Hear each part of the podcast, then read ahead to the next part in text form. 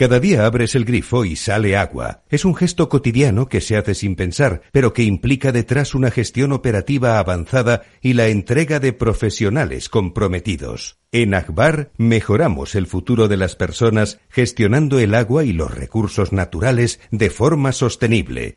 Akbar patrocina este programa.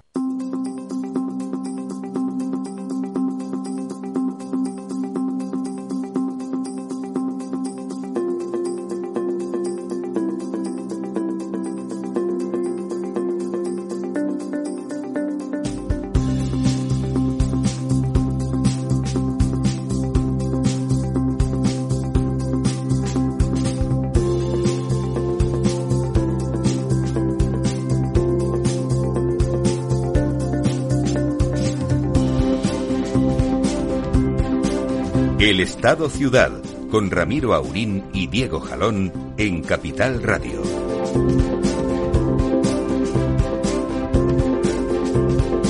Muy buenos días, señoras y señores, amigos y amigas. Quiéranse mucho. Hoy es el día, ya saben ustedes, del amor y la amistad. Entonces ahora empieza el mundo a decir, bueno, y eso, cuando no, no, no, no, no, no digan nada, por favor, conténganse, conténganse. Ya sé que está la cosa muy mala, y, pero vamos, vamos a dejarlo ahí. Lo de la amistad y todo eso está bien, está bien, acuérdense. Más sutil diciendo San Valentín y sin Valentín. Sí, es Cada uno que celebre lo que quiera. Bueno, no, la amistad y el, el amor es el día, tal, bueno. Sale, sale San Valentín en, en, en Hamlet, no sé si se acuerdan, que, que cuando Ofelia se vuelve majareta, que está por ahí, bueno, sí, ya viene San Valentín, que llega Vale, Valentín, Valentín, don José Luis González Valvé entrando por la puerta para desesperación de Félix, nuestro gato técnico en la nota de la pecera, unos cuantos golpes, pero hoy le queremos, hoy le queremos, da igual, da igual la condición, arrastre todo, por favor, siéntese muy bien ahí, pero póngase a la vista que le podamos tirar cosas ahí, muchas gracias. Es el día, ¿sabes? no sé si se acuerdan, yo soy shakespeariano, por viejo, por viejo. Y, y hay un momento en que cuando Ofelia se vuelve majareta y a continuación luego, bueno, se suicida.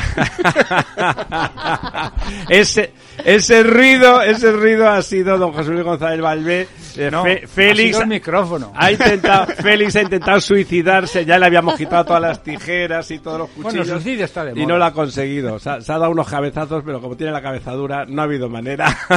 lo sentimos mucho, Félix.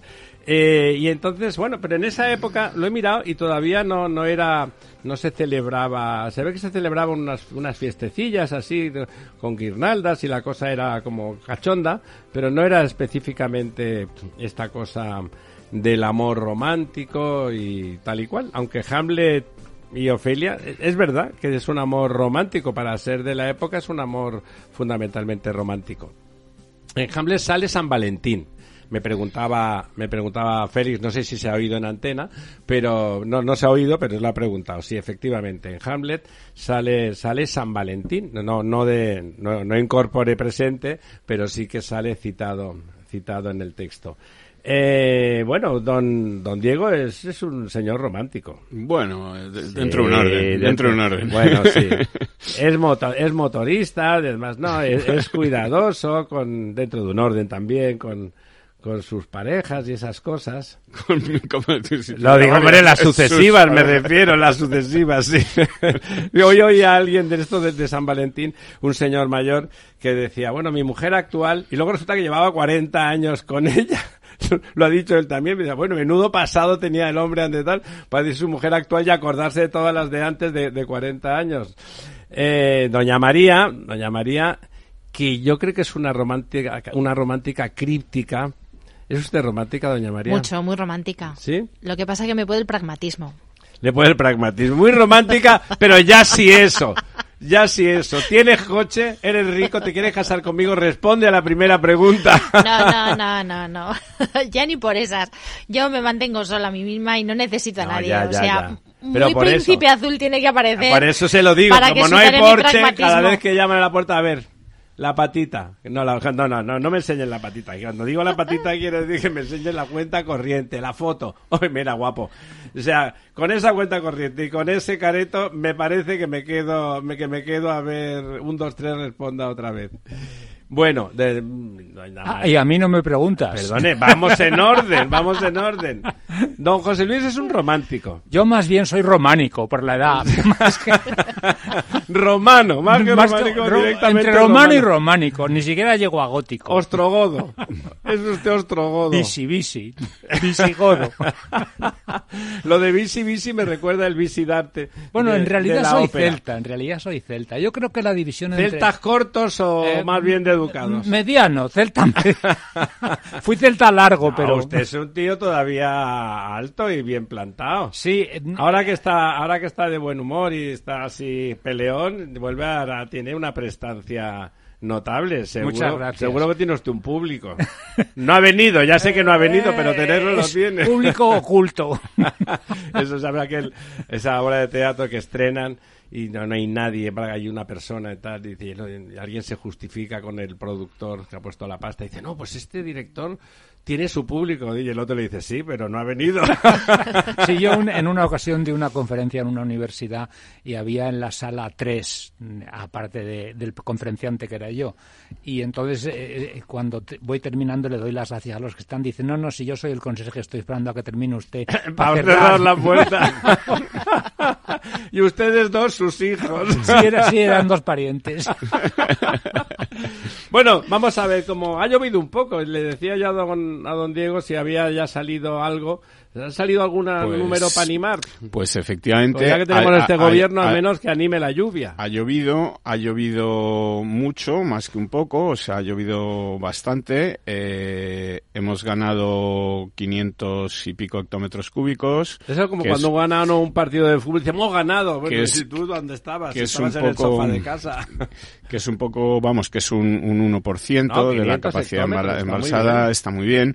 Eh, en concreto 553. eh, y además tenemos buenas noticias en, en algunas de las cuencas que más eh, preocupación nos eh, generan desde hace ya Pero tiempo. no todas, ¿verdad? No todas. No todas. Eh, mire, por partes. Tenemos buenas noticias en, Gua- Guadiana y Guadalquivir, porque en el Guadiana ganamos 158 Hombre, hectómetros cúbicos. Eso es un.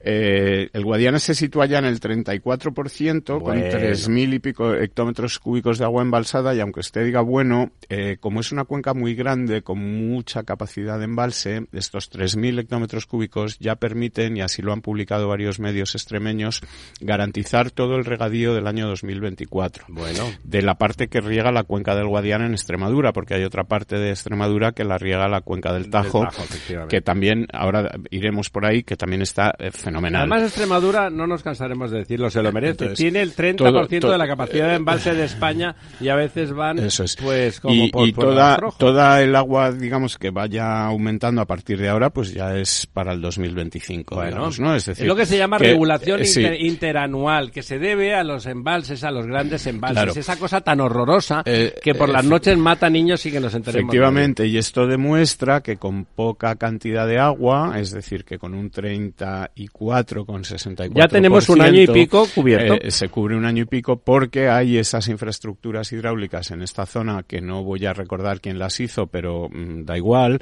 eh, que garantizan pues eh, esa capacidad de riego, esas infraestructuras que faltan en otras provincias que con porcentajes superiores pues andan más peleadas, incluso que, que, que están en situaciones de emergencia y con, con graves problemas. ¿no? Entonces, bueno, mm, pues eh, la cuenca del Guadiana eh, Nos eh, acaba de dar una buena es alegría. una buena noticia. Buena noticia también en la cuenca del Guadalquivir, eh, que gana 149 hectómetros cúbicos. Muy bien.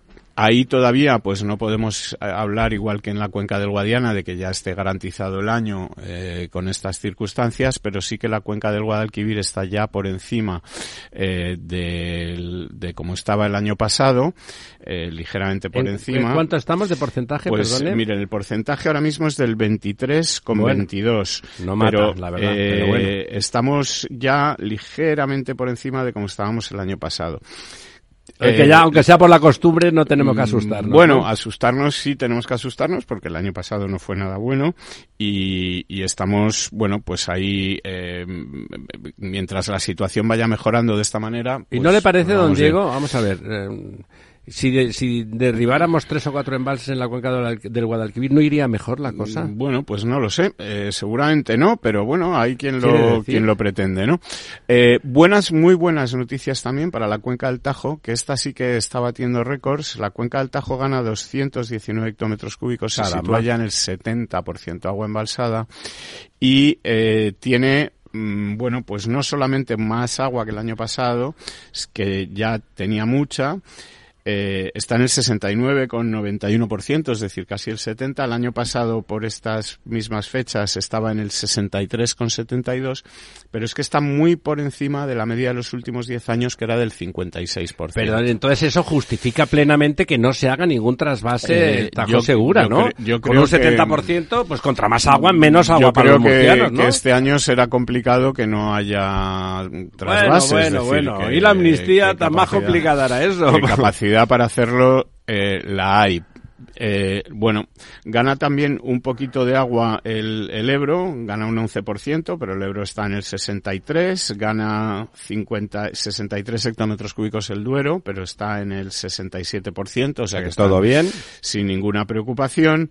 El Miño-Sil eh, pierde 74 hectómetros cúbicos porque habrán turbinado, Habrán turbinado. eh, para, para las presas hidroeléctricas, etcétera. Pero la cuenca sigue encima del 75% de agua embalsada, con lo cual ahí tampoco podemos hablar de ningún problema, sino todo lo contrario. Hay presas en el, en el Miño-Sil que incluso están desembalsando agua para que, mm, para que, mm, bueno, ten- mantener esos niveles de seguridad de las presas, no, para poder recoger más cuando, cuando caiga. Es decir, que la cuenca del Miño-Sil está en unas condiciones fantásticas. La cuenca del Júcar gana también 10 hectómetros cúbicos y ya se acerca al 50% con el 48,7. Del que casi no ha bajado en todo el año, en todo el Efectivamente, año es hidrológico. Una, una buena circunstancia y hasta aquí las buenas noticias. De aquí para abajo, pues... o sea, que eh, de aquí para arriba. eh, tenemos malas noticias en el Guadalete Barbate, que aunque gana 15 hectómetros cúbicos, pues sigue en el 15% de agua O sea, nada. En la Mediterránea andaluza, que gana 4 hectómetros cúbicos, pero sigue en el 18,57. En la cuenca del Segura, que gana un hectómetro cúbico y está también el 18,15, mm, eh, esta cuenca está más Pues, mire, es que acostumbrada a manejarse en Pero esos ya estamos, niveles. eso lo justifica todo. Ah, Tenemos el 70 en el Tajo, el 18 en el Segura. es evidente que no hay que hacer trasvase. No, no, sí, efectivamente. Bueno, y luego pues tenemos muy malas noticias en la cuenca de Cataluña interna, que una semana más vuelve a perder agua, pierde dos hectómetros cúbicos, está O ya sea, no le parece bien lo de la amnistía ni a San Pedro. El, en el 15 con 36 y ahí ya, pues, eh, bueno, eh, seguimos en esta situación de emergencia y supongo que según vayan bajando los porcentajes, en cuanto se baje del 15, pues irán aumentando las eh, restricciones y estas medidas de emergencia que ya están en marcha.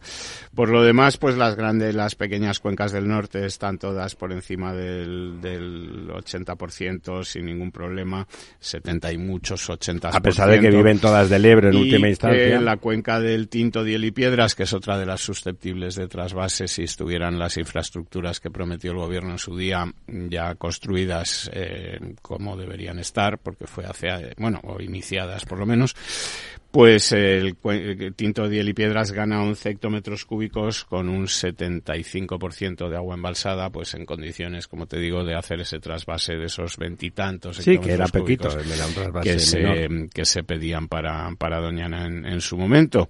Eh, respecto a la presa de Don, de Don Lorenzo, pues esta semana, Que por cierto ha llegado, que como había llovido tanto, estaba el hombre. esta semana vuelve, vuelve a ganar 5 hectómetros cúbicos, se sitúa en el 94, en 94 de un total de 138, pues nada, con un verano que se le presenta a Don Lorenzo fantástico para sacar su lancha y practicar los, los deportes Los acuáticos. deportes ¿no? náuticos, sí. Así que, bueno, pues esto es un poco lo que tenemos en el mundo del agua. Respecto a la gestión de la sequía y los trasvases, eh, hay que destacar dos noticias más políticas, si queremos decirlo esta semana. Uno, que va a ser la desaladora de Sagunto, la que va a abastecer de agua desalada transportada con barcos eh, todo el área metropolitana de Barcelona. Sí, sí, porque solo se utilizaba el 10%. Era tan interesante y había funcionado tan bien que era el 10%. Bueno, mira. por el precio probablemente y el coste energético de desalar, que es. por lo que sabe todo el mundo respecto a la desalación. El escollo que tiene, pero bueno, es la solidaridad entre comunidades autónomas la que va a permitir que sea una desaladora que está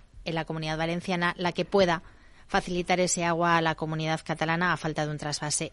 Esta semana se ha autorizado un trasvase del Júcar al Vinalopó, que también es muy destacable y era muy necesario para toda la esa comunidad valenciana que ha cambiado de manos y ha decidido que los ciudadanos valencianos está bien que aprovechen los recursos. Exacto. Luego Andalucía, aunque haya mejorado el, nivel de, de, embalsamiento de agua en las cuencas eh, mediterráneas andaluzas, se están produciendo muchas restricciones ya al consumo y eso va a condicionar. En las cuencas andaluzas no ha mejorado nada. No, en las internas un, un, hector. Claro. En Guadalquivir es donde ha mejorado, pero vamos con. Lo que han establecido son restricciones al consumo, 160 eh, litros por, por habitante y día en, en, la cuenca de Málaga y en la cuenca de Huelva unos 200 litros. Y es evidente que también ahí hay que hacer regeneración exhaustiva. Mm. Estamos hablando de cuencas costeras donde la regeneración se puede llevar al límite absolutamente y entonces aprovechar, ¿no?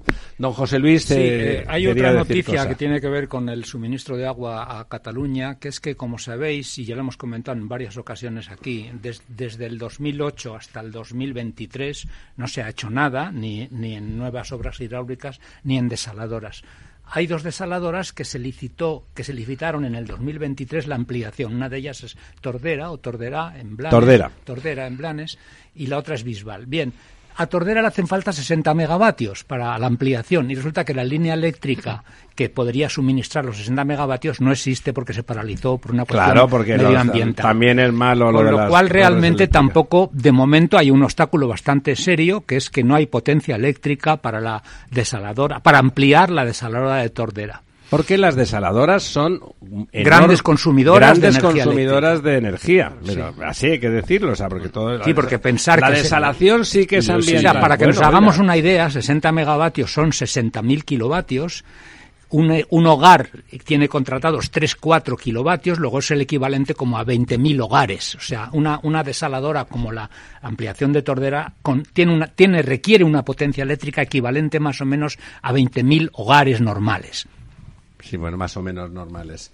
Don Lorenzo, que además de llegar usted tarde, está leyendo el marca como el señor Rajoy hacía en los consejos de ministros. Que va, estaba viendo, estaba viendo noticias, eh, bueno, pues relacionadas. O sea, como ves, lo he pillado infragante porque es evidente que era verdad. Jugando a, no, a Angry Birds. Justo ahora mismo se está presentando el plan de vivienda pensando, de Ayuso y eso es lo que estaría pensando. Pensando bueno, menudo cable le acaba de soltar doña María. Yo estaba pensando cuando ha dicho antes lo del 70%, lo de que no serán las condiciones para traspase.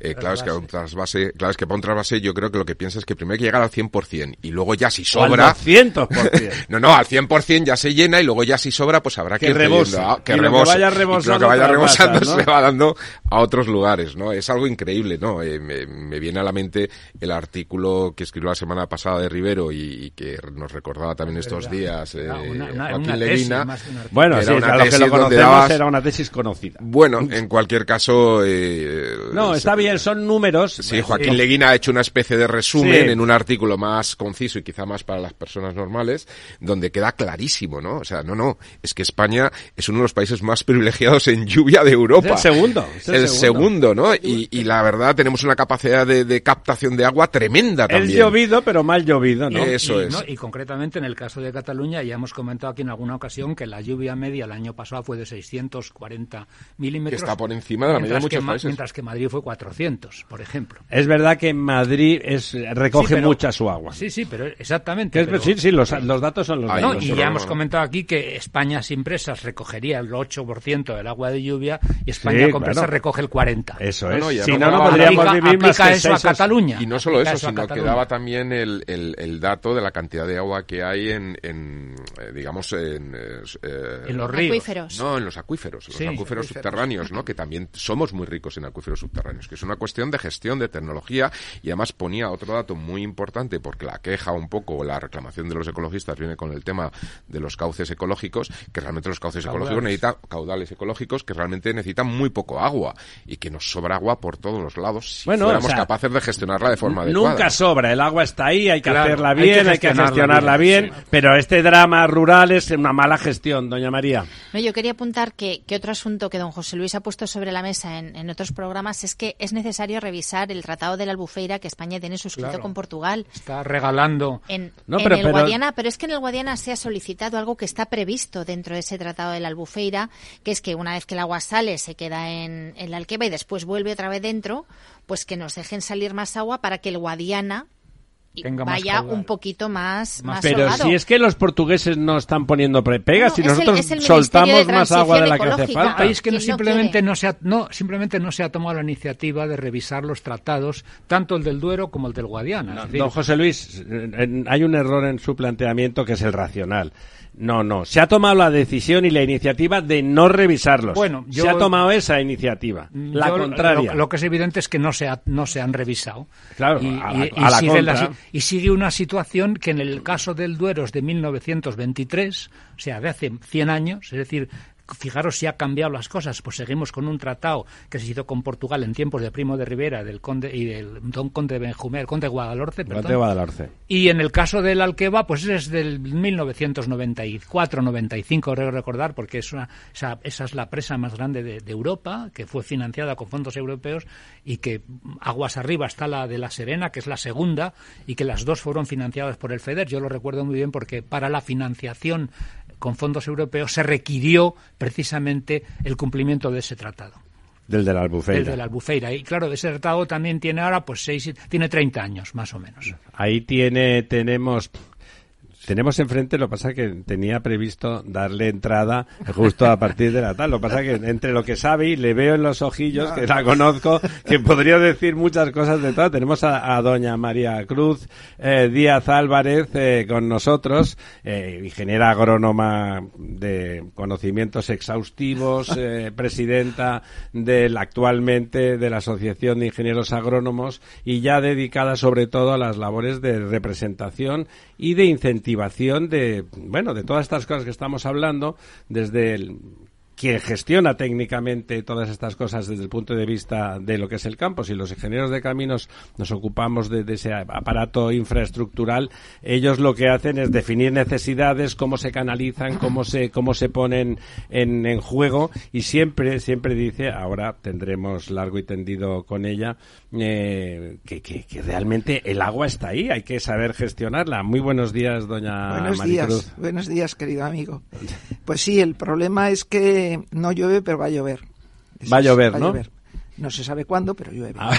Entonces, cuando llueve... Iba a decir qué lista, no, lo dice en general. Nuestro, país tiene un clima espasmódico, es la palabra. Y como, lo, como el mismo carácter Tenemos muchísima agua, pero muy mal distribuida. Entonces llueve cuando llueve y se llueve muchísimo y luego pasamos a la sequía. El problema es que esto es antiguo y que de sequía vamos a tener. Los romanos se inflaron a hacer embalses. De, 1700 datan los primeros registros eh, ya de, una gran sequía en, España y desde entonces ha habido eh, muchas grandes Históricamente las hay, las hay. Eh, nosotros nos adaptamos. cuando hablo de nosotros, es como tenemos para usted la segunda parte del programa, le dejamos a Félix, que ya que le hemos torturado con ruidos infinitos, pues eh, volvemos, volvemos en un par de minutos escasos.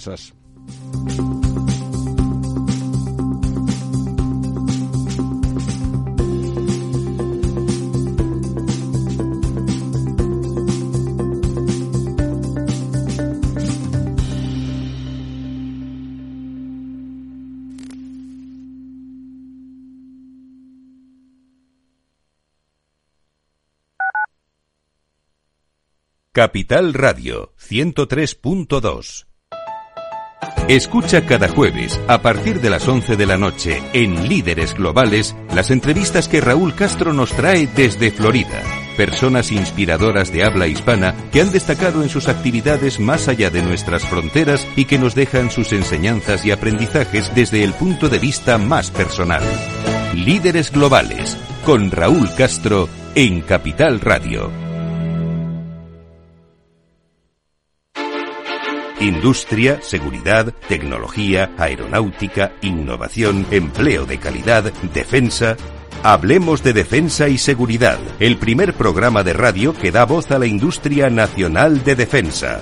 Los miércoles a partir de las tres y media de la tarde, hablemos de Defensa y Seguridad con Laura Blanco, de la mano de IDS.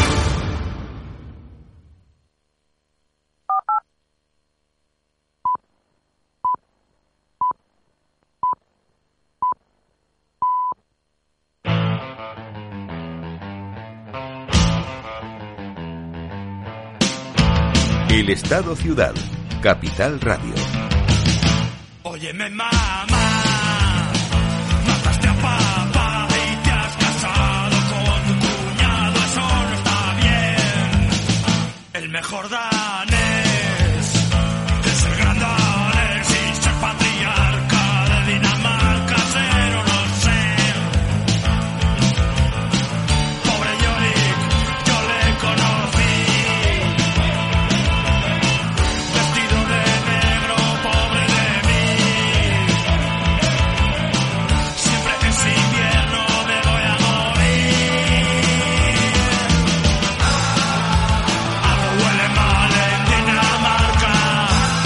Como ven, Félix nos ha hecho un homenaje a nuestra cita a Hamlet y Ofelia con relación a, a San Valentín. Bueno, por cierto, doña Maricruz, yo creo que sí que es romántica, ¿verdad? Sí. ¿Verdad que es romántica? sí, sí. Perdonen ustedes que le hable de tú, porque como nos tratamos con frecuencia, hablarle de usted me cuesta un poquito. Sí. Eh, ¿Verdad que sí? De, hecho, de sí. hecho, la arrancamos de los brazos de su propio. De mi porque- marido. Porque decía que iba... Que hoy no. Que hoy no, que en San, hoy San no, Valentín. San Valentín. Pero bueno. eh, eh, ¿Lo ha dejado abajo obliga. o No, lo no ha aparcado? vendrá a buscarme. Ah, bueno, bueno. Qué bonito.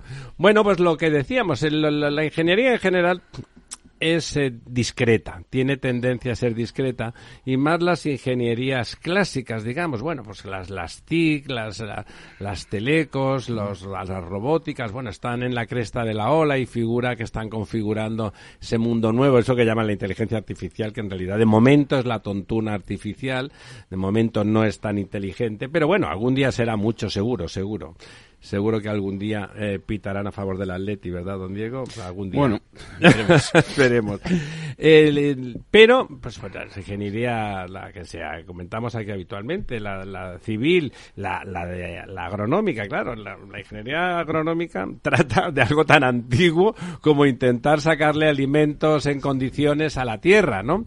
Y bueno, y eso siempre ha tenido su técnica, siempre han sabido de hecho, el- lo otro, lo de las obras hi- hidráulicas, en general se ha pensado para conseguir regar y dar alimentos, que era el objetivo, bueno, y dar de beber a la población, sin duda, ¿no? Entonces, eso que decía decía esta semana pasada la secretaria de Cambio Climático de la Generalitat de Cataluña con uno de esos comentarios donde si se lo hubiera ahorrado en el futuro sus descendientes pensarían que, que no tenían una parienta que evidentemente le pasaba algo en algún plano intelectual mental, ¿no? Que no, que había que no, que cada uno tenía que vivir con sus recursos. Eso ocurría en el neolítico y lo que había eran extinciones, había enfrentamientos entre tribus, la que ganaba mataban a todos los otros y se quedaban al lado del río o del lago, porque era la única forma de sobrevivir porque no sabían hacer otra cosa, pobres, ¿no? Pues eso es lo que ocurriría, ¿no? No sé si se dan cuenta estos señores que las guerras que hay son por recursos económicos en general, ¿eh? Lo del bla bla bla bla bla bla es un cuento chino. En realidad de lo que estamos hablando siempre es de competencia económica y desde luego el agua está en el origen de la actividad económica. O sea, Totalmente. no, no es que sea una actividad, no de es las una. civilizaciones, don Ramiro, nunca ha habido una gran civilización no, no, donde no había perdone, agua. no hay seres humanos en un sitio donde no puedas conseguir el agua mínima suficiente, y es la suya. ¿eh? Según las Naciones Unidas, de- la de subsistencia, la de ser un miserable que sigue vivo, eh, son 20 litros por persona y día. La de la dignidad son 50 y la de la calidad de vida son 100. O sea, eso es lo que hay. Y por lo tanto, eh, Está muy unido a nuestra, bueno, a nuestro totalmente. El agua, sin agua no hay agricultura, aunque cada vez más, gracias a los ingenieros agrónomos y a la técnica agronómica, con menos agua hay más, menos, ¿no? mucho menos. Eso que nos, a mí eso me gusta mucho eso, lo último, antes era el gota a gota, cuando yo era pequeño el gota a gota era la leche, Sí. con perdón, aunque es agua, eh, y en cambio... Era a- la gotita de leche. la gotita. Y ahora, en cambio, es el riego de precisión, ¿no? Que le meten cuando necesita y además ya le meten el cóctel, ya le meten el, el, el intravenoso, pim, justo ahí, aunque como hablábamos... A- La tecnología es que ha avanzado tremendamente. como decía aquella obra de teatro, ha avanzado la técnica, ha avanzado Es que es una barbaridad, barbaridad, ¿no? Hoy que era las de ciencias Arniches. adelantan. Las ciencias adelantan que es una barbaridad. Las ¿no? ciencias adelantan que es una barbaridad. Bueno, pues esa es nuestra nuestra. fa- Acabas de decir que los, las ingenierías somos discretas.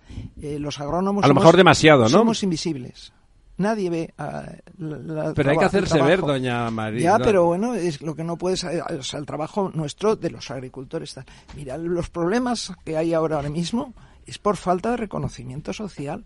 O sea, el urbanita, Pero- a lo que, yo- al que yo ¿No le parece sorprendente que no reconozcamos socialmente que no, comemos cada no, día? Es que es no, curioso, ¿no? No, se Es muy reconoce. fácil y es barato. No se reconoce porque es barato Y y, es, y está. El día que tengamos desabastecimiento valoraremos eso. Pero mientras tanto no. Y no somos conscientes de que ahora tú coges un tomate y lo comes todo a lo largo del año. Y antes no. No, no. Y que un tomate tiene más tecnología que un iPhone. Esa es la realidad.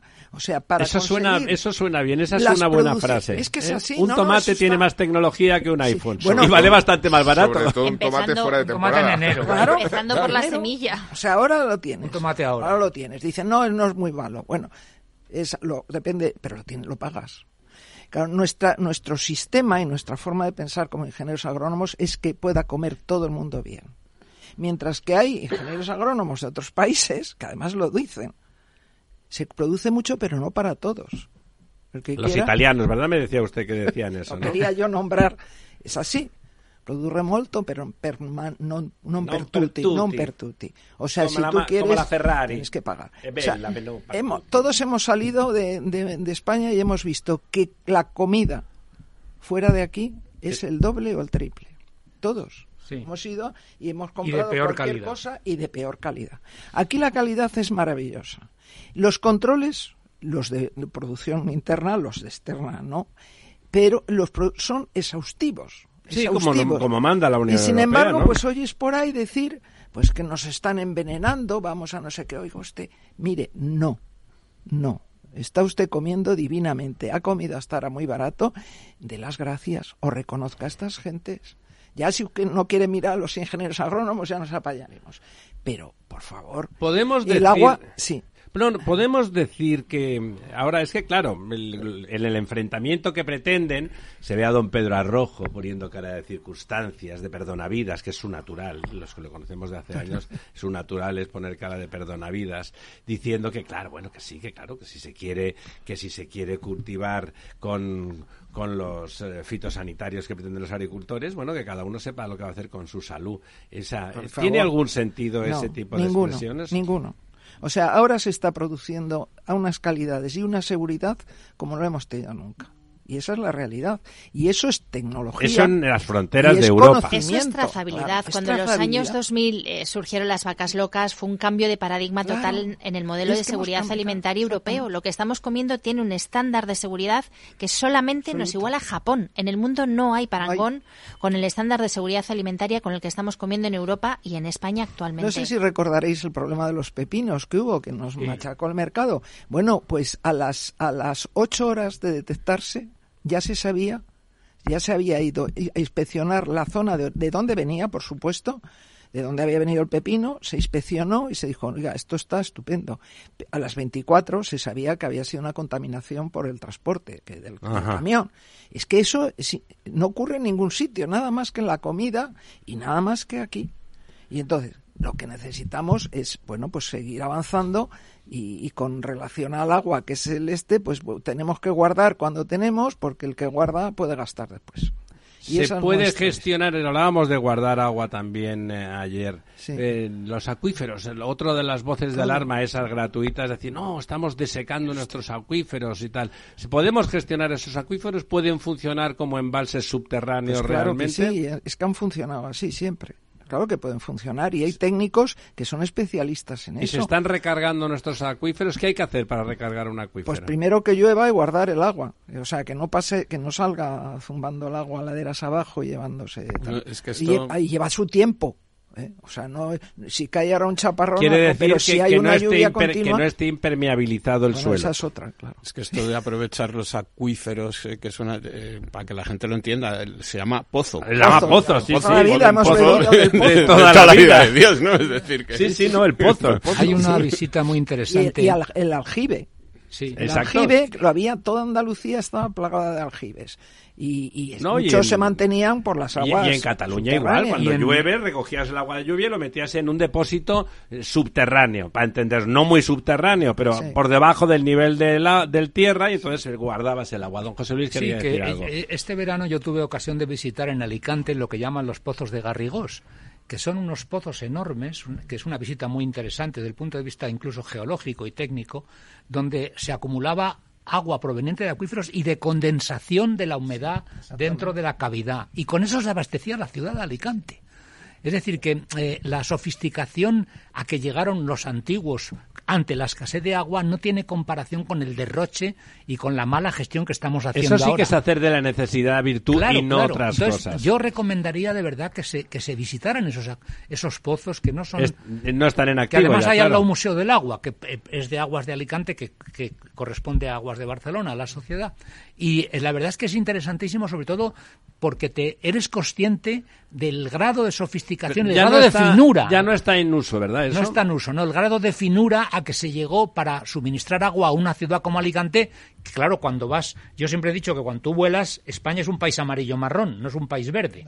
Es como Australia o como California. Rojito. Rojito, amarillo, marrón, rojito. Sí, como Australia o como California. sí. No, no es como Francia o como Bélgica. Que son verdes, cuando sí. vuelas lo ves verde. Entonces, el milagro, aquí hay un milagro del agua, porque toda la vida, siendo un país amarillo-marrón, ha, ha habido en sitios como Almería 120, 130 litros por habitante y día, que claro, es como, lo hemos dicho muchas veces, como si un habitante de Rotterdam le dijera al ayuntamiento, oiga, yo quiero 3.000 horas de sol al año Claro. y a buen precio, Sí, sí, ¿eh? Y a buen precio. El- exactamente ese es el- un maravilloso Sí. ejemplo. Es el ejemplo claro. oficial de don José Luis, que tiene un catálogo de ejemplos muy esto, buenos. Sí, sí, dejamos esto y No, me quedo con el, del, i- lo del iPhone y el tomate. Es muy bueno, ¿eh? Sí, A ver, con una Ti- particularidad. Tiene más tecnología que un, Está, que un, está que un publicada iPhone. la tecnología. Pero ¿eh? fíjate además que que hay una, hay una reflexión que proviene de esta y es que para conseguir esa tecnología del tomate hace falta poner de acuerdo a todo el estamento político público.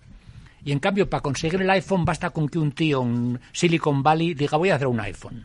Y se pone a currar, y ese es contrata el unos problema, cuantos, ese sí. es el problema, que, que la- el, el entramado político público que puede conseguir el tomate en enero es mucho más complicado de articular A pesar de que luego son unos señores en un huerto Sí, que sí, se sí, pero organizan hace ellos falta, y lo pagan pero hace ellos, falta un ¿eh? estado, hace falta un estado que decida que hay agua para ese huerto, hace falta unas obras que lleven el agua hasta ese huerto y todo eso es lo que en cambio en el caso del iPhone no, hace falta un tío que compra el plástico, Y lo monta y ya está. Doña Y- Maricruz, Sí. doña Maricruz, vamos a ver. eh, ahora estamos, eh, la gente, la verdad es que en este programa podemos decir con legítimo orgullo que llevamos dando la tabarra con ese tema, con la necesidad de cambiar el espíritu de, de Bruselas alrededor de muchas cosas, de la agricultura la primera, pero también del planteamiento energético, desde luego del planteamiento hídrico, que está pensado desde países donde parece que llueve menos que aquí, pero que llueve de forma más distribuida y más fácil de, de aprovechar. Ellos han hecho las normas y a nosotros no nos sirven, directamente no nos sirven.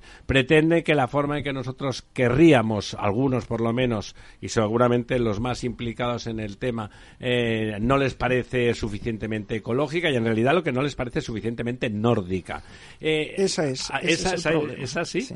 En cambio, ahora, pues bueno, el campo se ha revelado, cogiendo un poco, haciendo suyo el título del libro de nuestro amigo Manolo Pimentel, se está vengando y ahí, si ustedes, cuando yo era pequeño, los agricultores eran gente pues sencilla, a lo mejor con una inteligencia natural notable, bueno, pero no, no estaba lleno de ingenieros. En cambio ahora, usted se acerca al campo a cualquier actividad, cualquier portavoz, yo diría que el 95% son ingenieros agrónomos, por lo menos, ¿eh? porque a veces tienen más cosas. Está controlado, en el mejor sentido de la palabra, por los técnicos. Esos técnicos ese que, que usted ha encarnado toda su vida, primero como profesional y ahora como representante y como visibilizadora de esa actividad, ¿Están implicados en la batalla mm, firmemente? Eh, Una batalla que yo creo que, nos, que es muy importante para cambiar el signo de la gobernanza europea. ¿Están ustedes implicados de verdad y están dispuestos a dar la cara, no digo a garrotazos como algunos anormales, que hay cuatro, por cierto, hay que decir que hay una plataforma que es la que no representa prácticamente a nadie, pero que grita mucho y eso sí, desde los medios afines a quien quiere criminalizar el movimiento, se está enfatizando y la muletilla del gobierno también están diciendo que eso es lo bueno, ¿no? O sea, ponerse, ponerse feroz. ¿Están ustedes con un compromiso, no diré físico, pero sí de, de salir también a defender, a argumentar, a crear el relato que necesita ese movimiento del mundo rural? Yo creo que siempre lo hemos estado. Nosotros pertenecemos al mundo rural. Somos el mundo rural. Pero hacia afuera, porque hacia adentro está claro. Hacia adentro tengo que deciros que en un estudio que se hizo hace 20 años, un agricultor español había absorbido más tecnología que un petrolero. O sea, eh, el agricultor tiene una facilidad tremenda para absorber tecnología. En estos momentos no es que estemos implicados, es que estamos eh, pensando y creemos que tienen mucha, mucha razón. No, a lo mejor es, es- lo que es difícil es comunicar. ¿Qué nos pasa a los ingenieros agrónomos? Que no nos, o sea, eh, ten- estamos metidos dentro de tal grado de variabilidad y de, nos ha cambiado una serie de paradigmas que nosotros hemos funcionado siempre, pero ahora nos lo han cambiado. La tecnología, nosotros la hemos estado siempre creándola, implantándola y tal, pero con una energía de un precio. Cuando la energía se nos ha disparado, ¿qué ocurre?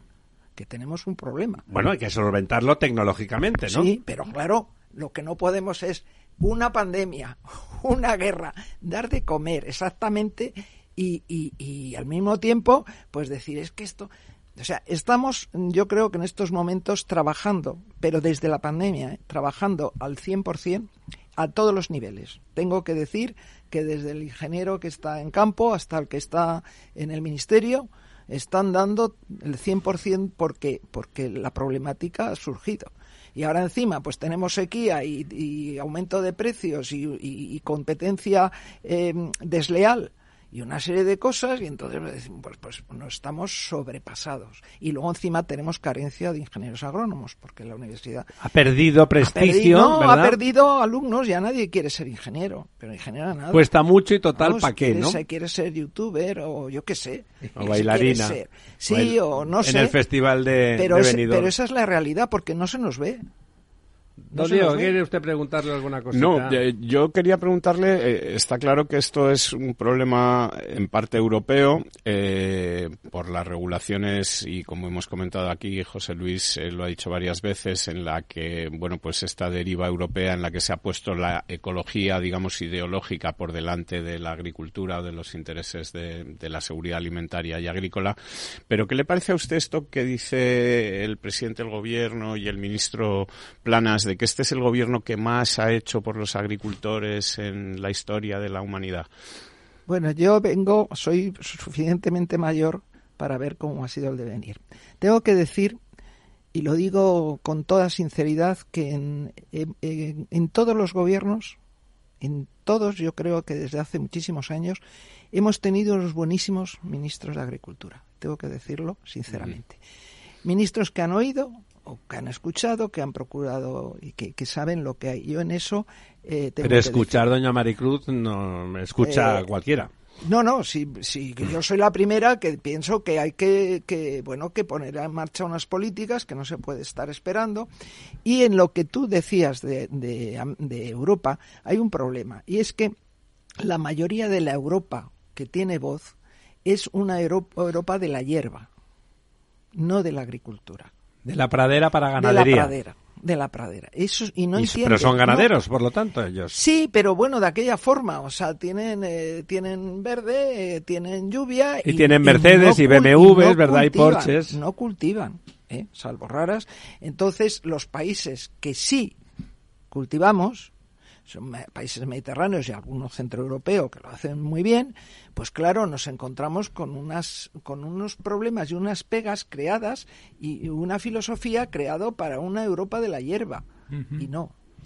Eh, os dejo a todos una pre- pero pregunta, no intervención, que nosotros estamos siempre, sino pregunta a doña Maricruz. Es que yo creo que lo que en, en el tema de Europa hay un aspecto que nos olvidamos. Don José que- Luis ha sido alto funcionario europeo muchos años. Y es que mm, eh, cuando, por ejemplo, Alemania firma un tratado con Marruecos o firma un tratado como potencia europea con Marruecos, Alemania vende a Marruecos mucha más tecnología que los problemas que le puede causar a su agricultura la competencia marroquí. Esa es la historia, es que esa es la historia. Entonces, no nos engañemos, o sea, los intereses en Son Europa diversos. son diversos y a veces son contrapuestos, como este caso que yo comento. Es igual con Mercosur. y lo mismo ocurre con Mercosur y lo mismo ocurre con Nueva Zelanda. Es decir, los tres grandes competidores exteriores de la agricultura española, Mercosur, el norte de África, el Magreb y, y Nueva Zelanda, son grandes clientes tecnológicos de las potencias europeas que dominan el diálogo con esos países cuando se firman los tratados. Pero entonces exígeles el mismo nivel de a tus propios agricultores. Es decir, no, está, Claro, no cláusulas traigas espejo. cosas Mm. de allí sin ningún control o con muy poco Claro. control y que no cumplen ni con mucho las exigencias. Que a lo mejor Nueva Zelanda sí, europeo. pero desde No luego sé. ni norte de África No ni Mercosur. Sí, a mí me gustaría preguntar, eh, bueno, yo entiendo y desde la ignorancia eh, que, la eficiencia en términos de, agricultura pues dependen básicamente de tres grandes parámetros, que sería las horas de sol, el agua y eh, que no se pongan a enfermar las plantas, es decir, elementos fitosanitarios que permitan que las plantas o las cosechas no se pierdan, ¿no? Eh, claro, horas de sol nos sobran. Las condiciones fitosanitarias, entiendo que estas regulaciones que marca la Unión Europea eh, son más caras, es decir, encarecen el producto, pero España estaría en condición, dado que tenemos ese diferencial de sol, de con un agua suficiente, es decir, pasando a eh, los, cultivos de secano a cultivos de regadío, que son infinitamente más, más eficientes, podríamos en estar en situación de poder competir y compensar esos precios de esos controles fitosanitarios. Porque si fuera así, al final es una cuestión, volvemos, de, de tener una buena red y unas buenas estructuras de agua, ¿no? Si podemos competir, eh, lo podemos hacer. Lo que pasa es que... Claro, tenemos- convirtiendo el secano en regadío, ¿no? Y mira, tú has nombrado ahí eh, los fitosanitarios. Eh, yo hace mucho que, que he he estudiado cuál era la utilización de los fitosanitarios en el campo hace años. Ahora es muchísimo mejor. Pero yo te diría una cosa, ¿cuál es en la ciudad? ¿Dónde guardas tú el cucal? ¿Se lee? Cucal que- era una cosa para matar cucarachas. cucarachas, cucarachas, ¿eh? Eh, los niños cogen piojos. ¿Con qué se los quitamos? Ujú. con Como antiguamente con una liendrera durante 10 días pasando. Oh, Perdone, o antiguamente... Todo el mundo o- o sabemos- con una Permetrina. pape- Entonces, con un trapo con claro, petróleo. Yo estoy... No, así se hacía. Perdona, así se hacía. en, eh, entonces, lo que... Pero ya no se hace. Porque Claro, claro, primero el niño no puede estar 10 días en casa. Y le quedaba y la luego pues hay un problema. viva. claro. Entonces yo creo que esto eh, tenemos, por supuesto, y estamos usando menos cosas, pero hay algunas que es imposible. Que hay que usarlas, que claro. las tenemos que usar. Y no las tenemos que usar solo en el campo. ¿Con qué se limpian las, las vías del tren? Y las carreteras, claro. Y los, la- y los Tienen, lavabos. claro, y los lavabos, y aquí, aquí no corren culpa, ni tenemos eh, bichos porque, porque todo está tratado. O sea, vivimos en un mundo donde tenemos unos productos porque no nos gustan los bichos. No, no queremos que nos piquen, ni tener enfermedades, ni que corran las cucarachas. Entonces, en el campo es exactamente igual. Las, las, el problema eh, cuando hay y, y generalmente se usan muy bien ¿eh? y se usan no se usan nunca productos que no estén admitidos pero eso se ha encarecido y ahora se ha encarecido tremendamente No, o sea ahora es digo, que si- se ha duplicado Si eh, el pasar a cultivos más eficientes en términos de regadío compensaría ese incremento de los precios por, por esas o sea, regulaciones más exigentes, imposible No de hacer, de tenemos hacer un, nada un dumping social también. Nosotros tenemos un salario mínimo interprofesional y, y una serie Claro. de derechos adquiridos Pero la mano de obra en el campo cada vez tiene menos peso, ¿no? Se está mecanizando Sí, muchísimo. Se ha perdido, Gracias se han a perdido muchas horas No, pero, de que, trabajo. no, pero quiero decir que, que Porque la tecnología piensa- permite sustituirlo, es decir, que, claro. no hay tanto Tú diferencia. fíjate cuando nos encerraron por la pandemia. Que no se podía salir al campo, que te, pues gracias, los que sacaron fueron la gente que estaba mecanizada, que pudo salir y recoger y hacer, porque hubo un momento en que se cerraron las fronteras, la mano de obra que traían, que era barata, que es barata y que permite que los precios, por lo tanto, sean baratos, no podían entrar. Entonces, gracias a que estaba muy mecanizado aquello, pues se consiguió recolectar, hacer la cosecha, venderla y, po- y ponerla en, en los supermercados. ¿Tiene usted una pregunta, doña María? Pregunta. Si no, tengo yo una. Mm, Pues hágala, Sí, hágala no, usted. es que me contaba una cosa que le hemos hablado con usted otras veces, además mucho. Está ahora la gente, las vacas es una canallada, Bueno. comer carne, la ganadería, los animales, que si sufren, que si no sufren, que si el metano de los pedos, Y el metanol. El Metanol. el, no, es y- otra. y- pero nos están intentando meter y que, oiga, ¿sabe usted qué pasa cuando es lo de las películas de, de asesinatos? A ver, ¿quién tiene motivos? Y le aseguro que a lo mejor no es el que parece que tenga más motivos el criminal, pero seguro que es alguien con motivos. Si no tienes motivos, no te interesa. ¿A quién le está interesando esto? Te están hablando de reactores de carne, o sea, cosas que meten ahí un trocito y empiezan a acelerar la crianza de una forma pseudoartificial que te da grima solo de decirlo. Pero eso sí, los transgénicos consiste en cambiarle un gen a una planta para que no se lo coman los bichos y que los africanos, en lugar de morirse por millones, pues resulte que eso está controlado y haya pasado en, en, en 30, 40 años, se haya multiplicado por 10 la población de África gracias a los transgénicos, eso es una canallada. Cuéntenos, ¿nos van a intentar vender la carne esa que no es de ganadería, la carne industrial inventada? Está en están en el mercado ya. Lo que pasa que a unos precios todavía no competitivos. Adiós, gracias. Encima más cara. Claro, yo lo que pienso es que, bueno, eh, ¿Cómo es? pues ¿Cómo lo de, lo de non per tutti. Eh, bueno, no soy una especialista, pero en, en la palabra se habla de vía, o sea, lo que te dicen es que se entran en unos via- bioreactores donde se pondrán unos aceleradores de reproducción de esas células. Eh, eso es lo que el principio. Yo no, no conozco, el, he visto la carne. Ya se en el puede comer esa carne. Sí, sí, sí, la puedes Lo comer. autorizó el año pasado la Sí, Unión está Europea. autorizada, está autorizada. Y Está esa- autorizada, hay, Sí. que, hay que joderse, con perdón. Claro, lo que no es No, y normal. los transgénicos, Claro, no, ¿me es- entiende? Eso el lo que. transgénico lo planta usted, lo ¿eh? que no es normal. Hay que plantarlo con su semillita y su no sé qué, lo que pasa es que tiene unas características, figura que más óptimas. Pero eso es la bicha que... Perdone, ¿pero cuántas toneladas de transgénicos que no se pueden producir en Europa compramos en Europa? En Europa se produce muy poca, pero se compra. Pero sobre todo ahora con el cierre de, de Ucrania, hemos comprado Argentina, Todo Canadá, transgénico. Pues casi todo transgénico, ¿Viste? claro. sí. Doña Maricruz, eh, volverá, volverá usted porque es eh, una voz, una voz que de- defiende, presenta, ya han visto con qué normalidad las cosas normales, esas cosas que hay que pedir a garrotazos en las calles. Eh, esta noche volvemos en La Verdad Desnuda, estaremos aquí como un solo hombre. Bueno, ha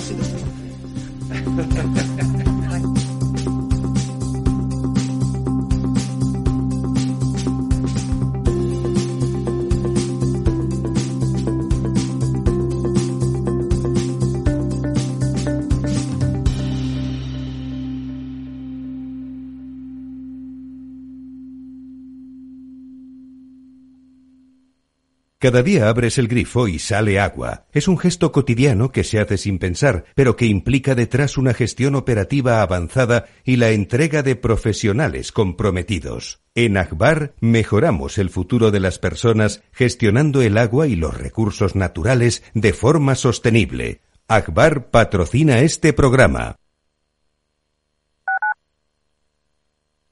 Madrid, 103.2 FM, Capital Radio. Disfruta de la mejor cocina gallega en Montes de Galicia. Todo un clásico moderno en el barrio de Salamanca. Disfruta de la variada dieta atlántica, de las mejores carnes y pescados tratados con respeto y transparencia y regados con una de las mejores bodegas de la zona. En grupo, en familia o en pareja, Montes de Galicia te ofrece el espacio perfecto en cada ocasión. Inversión inmobiliaria acompaña al mercado inmobiliario en este nuevo ciclo. Todos los jueves de 10.30 a 13 horas, el inversor encontrará las claves para realizar su mejor inversión. La mañana de los jueves en Capital Radio tomamos el pulso al sector inmobiliario. Noticias, análisis de mercado y debates donde los protagonistas del sector podrán contar en primera persona los retos a los que se enfrenta el ladrillo. Inversión inmobiliaria pone la voz al sector inmobiliario. Aquí, en Capital La economía vuelve a El Balance con renovada presencia. La tertulia económica más simpática, entretenida y con los profesionales mejor preparados de la radio española llega todos los jueves a los micrófonos de El Balance a las 9 de la noche. Aquí, en Capital Radio. Si quieres estabilidad en el empleo, poder conciliar tu vida laboral y asegurarte una pensión para cuando te jubiles, debes escuchar Empleo Público. Todo lo relativo a las oposiciones, convocatorias, consejos para preparar las pruebas y la opinión de expertos de las administraciones públicas y de la formación. Los miércoles a la una y media de la tarde en Capital Radio tienes una cita con Empleo Público, con José Joaquín Flechoso. Capital Radio.